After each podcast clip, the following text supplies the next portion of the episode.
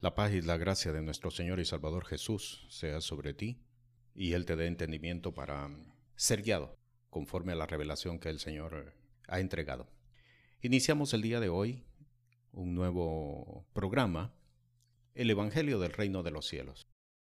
Y lo hacemos con un único propósito, el de poder establecer doctrina conforme a las enseñanzas que fueron establecidas por Jesús nos hemos dado cuenta que la mayoría de las personas, me estoy refiriendo a hombres y mujeres de fe, que decaen en su fe y sus convicciones son tambaleadas, se debe en buena medida a que adolecen de un verdadero conocimiento de la doctrina del Evangelio de Jesús. Las situaciones adversas para ellos se vuelven mucho más grandes precisamente porque adolecen de doctrina, de la doctrina del Evangelio del reino de los cielos. En la Sagrada Escritura nosotros encontramos palabra que nos advierte acerca de que vamos a sufrir situaciones, muchas de ellas adversas, que van a tratar de sacarnos del conocimiento de la gloria de Dios. Encontramos, por ejemplo, en el Antiguo Testamento el salmista David decía, aunque ande en valle de sombra de muerte, no temeré mal alguno. Y no es no temeré mal alguno por precisamente saber qué es lo que hace el Señor en medio de las situaciones adversas y difíciles cuando vienen a la vida de una persona, un hombre y una mujer de fe. En el Nuevo Testamento el apóstol Pablo, hablando a los eh, obispos y ancianos reunidos en Éfeso, les enseñó que era necesario que por muchas tribulaciones entremos en el reino de los cielos. El Señor Jesús dijo, en el mundo tendréis aflicciones, pero confiad, yo he vencido al mundo. ¿Por qué entonces hay personas que tambalean ante las adversidades? Se debe precisamente a ausencia de la doctrina del Evangelio.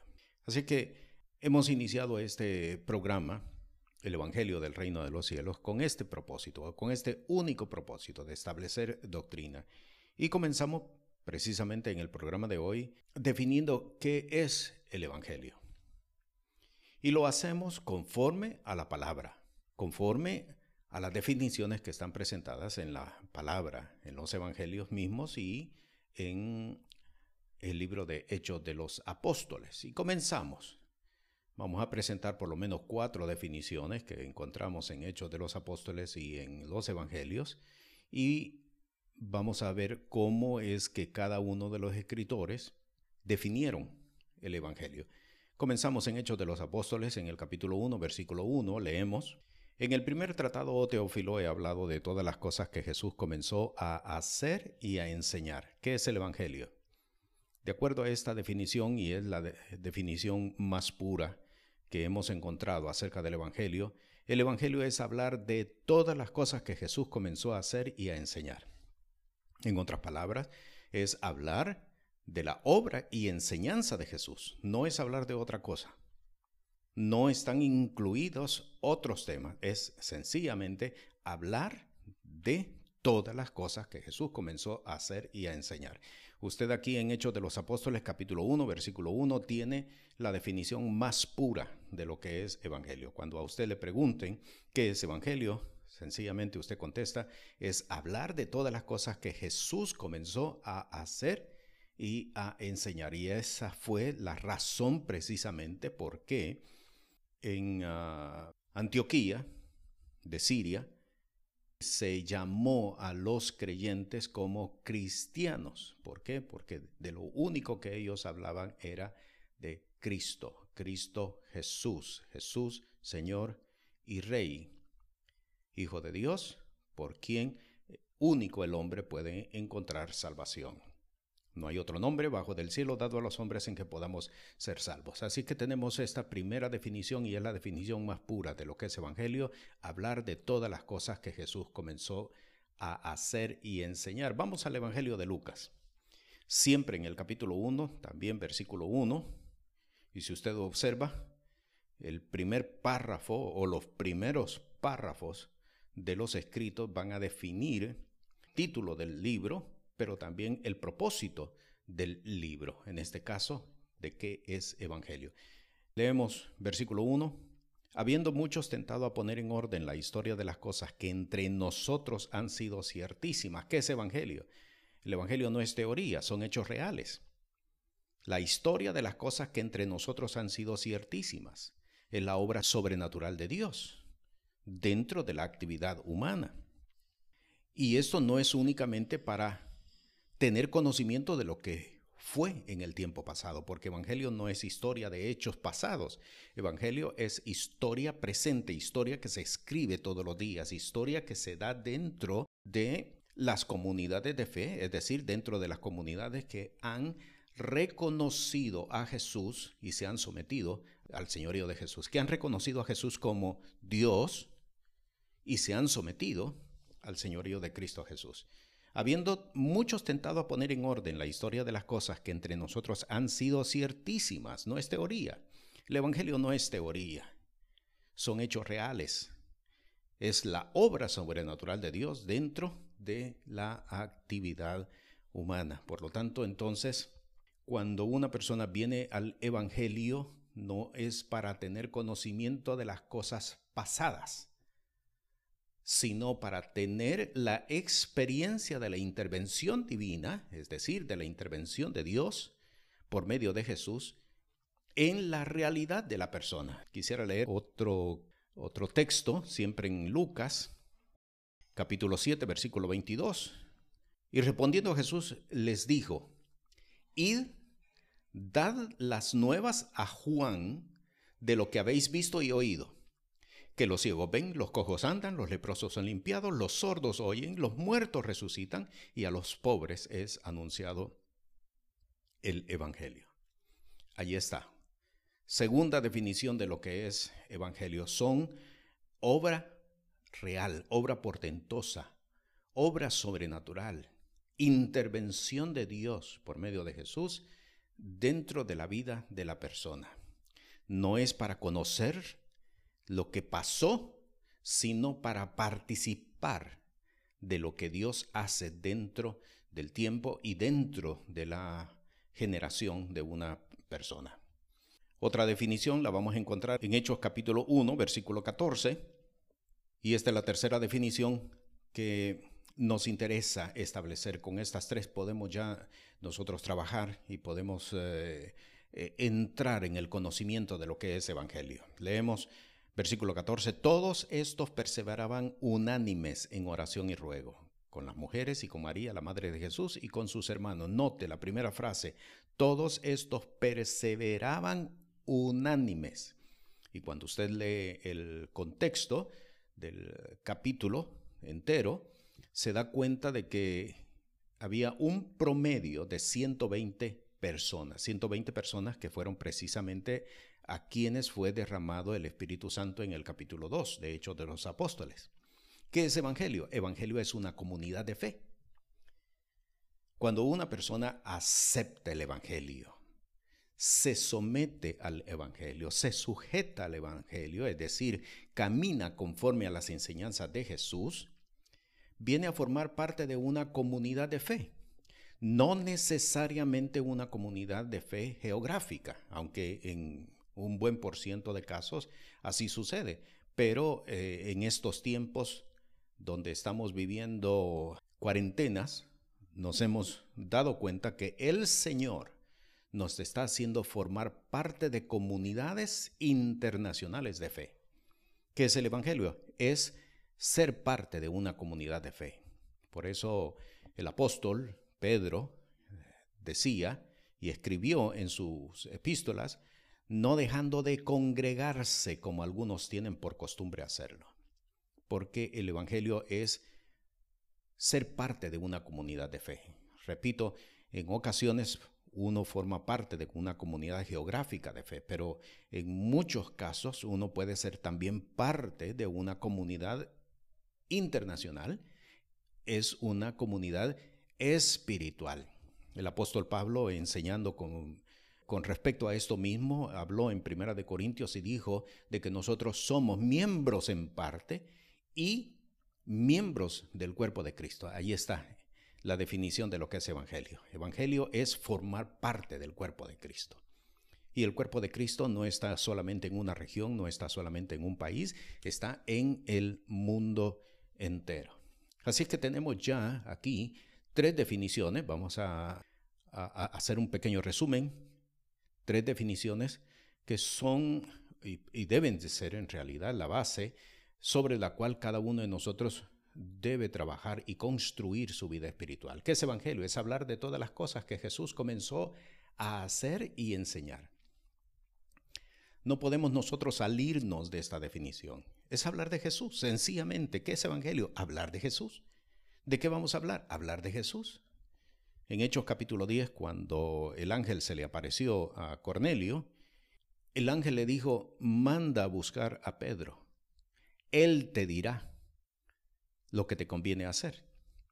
Y cuando Pedro llegó en el capítulo 11, que finales del capítulo 10 y capítulo 11 de Hechos de los Apóstoles, usted encuentra que Pedro habló acerca de Jesús. ¿Qué es evangelio? Es hablar de Jesús. Evangelio no es hablar de iglesia.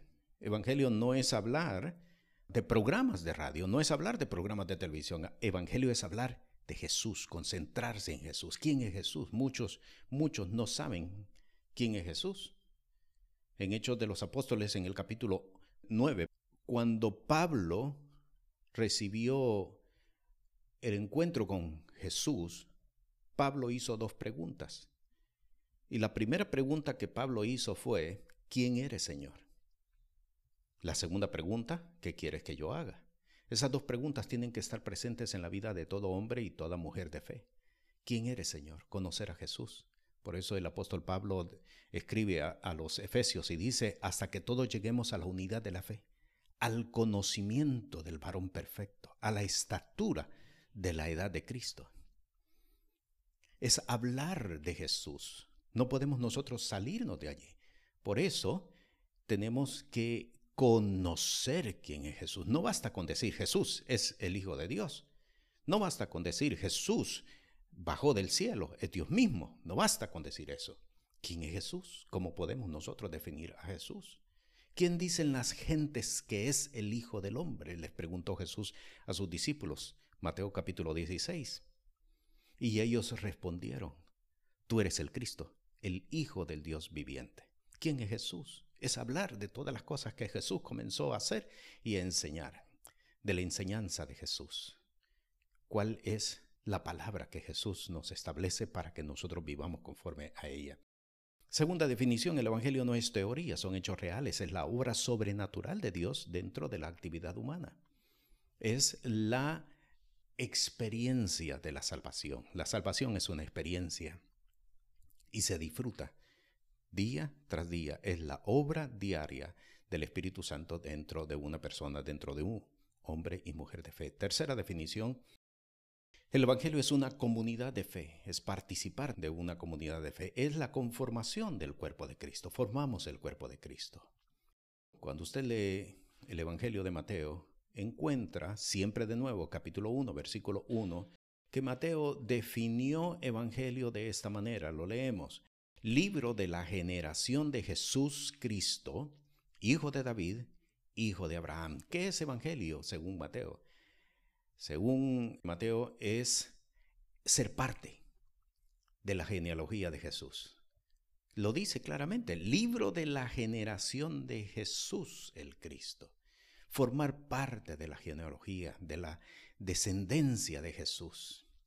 Por eso, en Isaías capítulo 53, versículo 10, cuando habla acerca del Mesías, dice, con todo eso Jehová quiso quebrantarlo, sujetándole a padecimiento. Cuando hubiere puesto su vida en expiación por el pecado, observe, verá linaje, vivirá por largos días.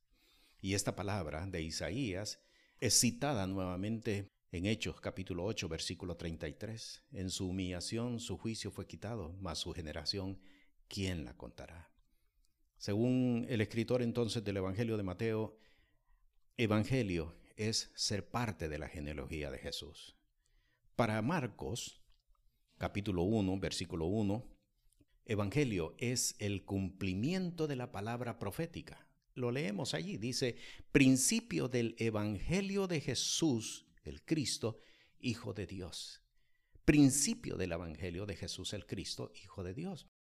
Para Marcos el Evangelio es el cumplimiento de la palabra profética. ¿Cuál palabra profética?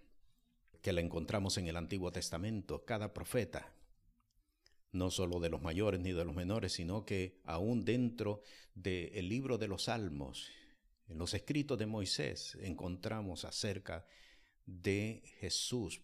Juan lo define como la continuidad en Jesús de la obra de la creación iniciada en Génesis. Lo leemos capítulo 1, versículo 1. En el principio era el verbo y el verbo era con Dios y el verbo era Dios. En el capítulo 5, versículo 17, Juan registra estas palabras dichas por Jesús. Y Jesús les respondió, mi Padre hasta ahora obra y yo obro. ¿Qué es Evangelio para, para Juan? es la continuidad en Jesús de la obra de la creación iniciada en Génesis. Así que cada uno de estos escritores, cada apóstol, cada profeta, cada miembro del cuerpo de Cristo del primer siglo tenía una definición clara de lo que es evangelio. Ellos sabían qué era lo que estaban recibiendo. Por eso Lucas le escribe la verdad de las cosas que entre nosotros han sido ciertísimas. Y en muchos de los casos, en nuestro tiempo, no tenemos una definición clara. ¿Qué es Evangelio? Muchos dicen las buenas nuevas, el mensaje de Dios para salvación. Pero hay que profundizar un poquito más, porque es necesario tener base doctrinal para que a la hora de enfrentar la adversidad podamos nosotros sostenernos y saber, yo sé en quién he creído y sé que Él guardará mi depósito en completa paz. ¿Qué es Evangelio? Evangelio es mensaje. El Evangelio es doctrina. El Evangelio es demanda de vida. Demanda de vida de Dios. Para que nosotros vivamos estableciendo reino de Dios donde quiera que nos encontremos, donde quiera que Dios nos lleve, donde quiera que Dios nos establezca, para que establezcamos reino de Dios sobre la faz de la tierra. Así fue como Jesús le dijo a sus discípulos, cuando oréis, orad así, sea hecha tu voluntad en los cielos como en la tierra. Por lo tanto, el propósito de un hombre de fe, el propósito de una mujer de fe es establecer el reino de Dios sobre la tierra, donde quiera que nosotros encontramos. Bien, nos quedamos eh, aquí. En el próximo programa vamos a estudiar acerca de el discipulado. Les eh, recomiendo que leamos por lo menos los primeros cuatro capítulos del libro de Hechos de los Apóstoles y el primer capítulo de cada uno de los libros del Evangelio. La paz del Señor sea contigo.